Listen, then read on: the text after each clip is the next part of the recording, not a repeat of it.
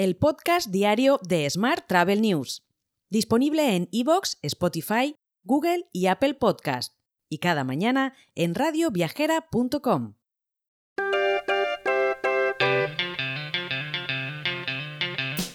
Saludos y bienvenido, bienvenida un día más al podcast de Smart Travel News. Vamos con la actualidad del día. Los españoles muestran un fuerte interés por viajar durante el invierno, según revela un estudio reciente de Skyscanner.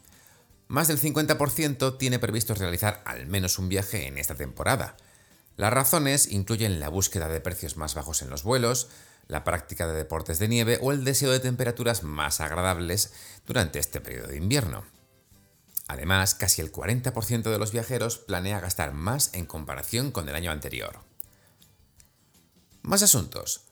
Hotel Booking Trends, el último informe de SiteMinder, muestra que los viajeros han adelantado hasta un 19% sus reservas de estancias en España en 2023 para beneficiarse de ofertas y promociones.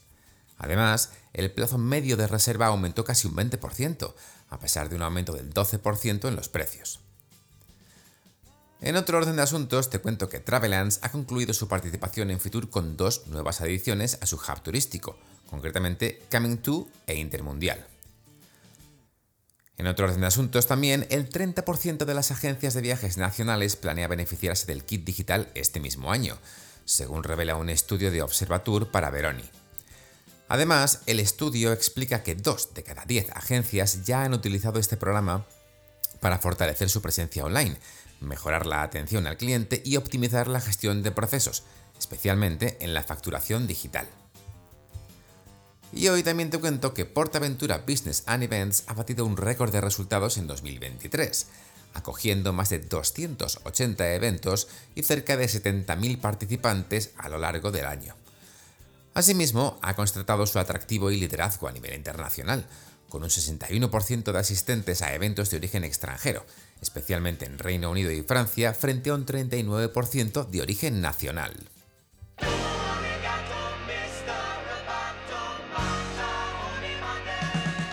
En la información más tecnológica, te cuento que la secretaria de Estado de Turismo, Rosana Morillo, ha presentado el Manual de Destinos Turísticos Inteligentes, con el objetivo de dar visibilidad internacional al modelo de TI y destacar el talento y el know-how de España en materia de innovación y digitalización.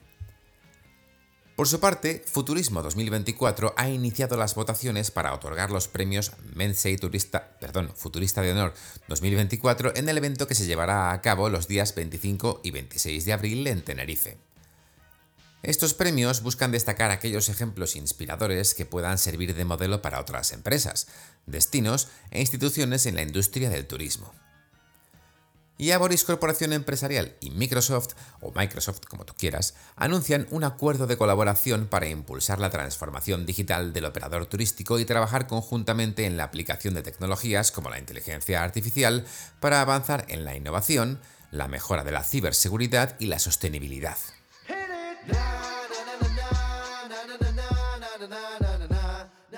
Vamos con la actualidad internacional. El Barómetro de Viajes de Larga Distancia 2024, publicado por la Comisión Europea de Viajes y Eurorail BV, analiza la intención de viajar a Europa en siete mercados extranjeros. Entre los hallazgos clave se encuentran los altos niveles de optimismo hacia los viajes internacionales en Brasil, Australia, Canadá o Corea del Sur. En Estados Unidos, la intención se mantiene consistente con los niveles de 2023, es decir, alrededor del 60%. Japón ha experimentado un leve aumento del 5%, mientras que China ha registrado una disminución del 14%.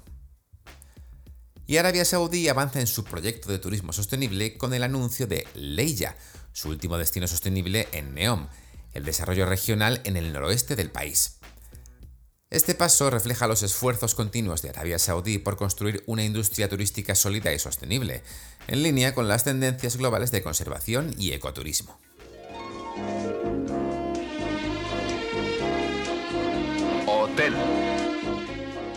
Y terminamos como siempre con la actualidad hotelera. Booking.com se mantiene un año más como el principal canal de distribución para los hoteles en España. Ninguna sorpresa aquí, según el informe de SiteMinder, Hotel Booking Trends del que también hablábamos antes. En segundo lugar se encuentran las reservas directas a través de las webs de los hoteles, seguidas por Expedia Group y Hotelbeds. Mientras, Canarias y Baleares lideraron la inversión hotelera en España el pasado año, acaparando entre ambas comunidades casi 2.000 millones de euros de inversión, según el informe de inversión hotelera 2023 elaborado por la consultora inmobiliaria Colliers. Por último, te cuento que Stay Valencia, el grupo hotelero valenciano, refuerza su apuesta por la organización de eventos corporativos, celebraciones, presentaciones y turismo de negocios en su hotel Malcolm Barrett, con la reforma integral de sus salones. Ahora serán más actuales y modernizados. Te dejo con esta noticia. Mañana más actualidad turística. Hasta entonces, muy feliz miércoles. Si quieres apoyar este podcast, déjanos tus valoraciones y comentarios en Spotify, Evox o Apple Podcast. Recuerda que puedes suscribirte a nuestra newsletter diaria entrando en smarttravel.news en la sección Suscríbete. Gracias por escucharnos.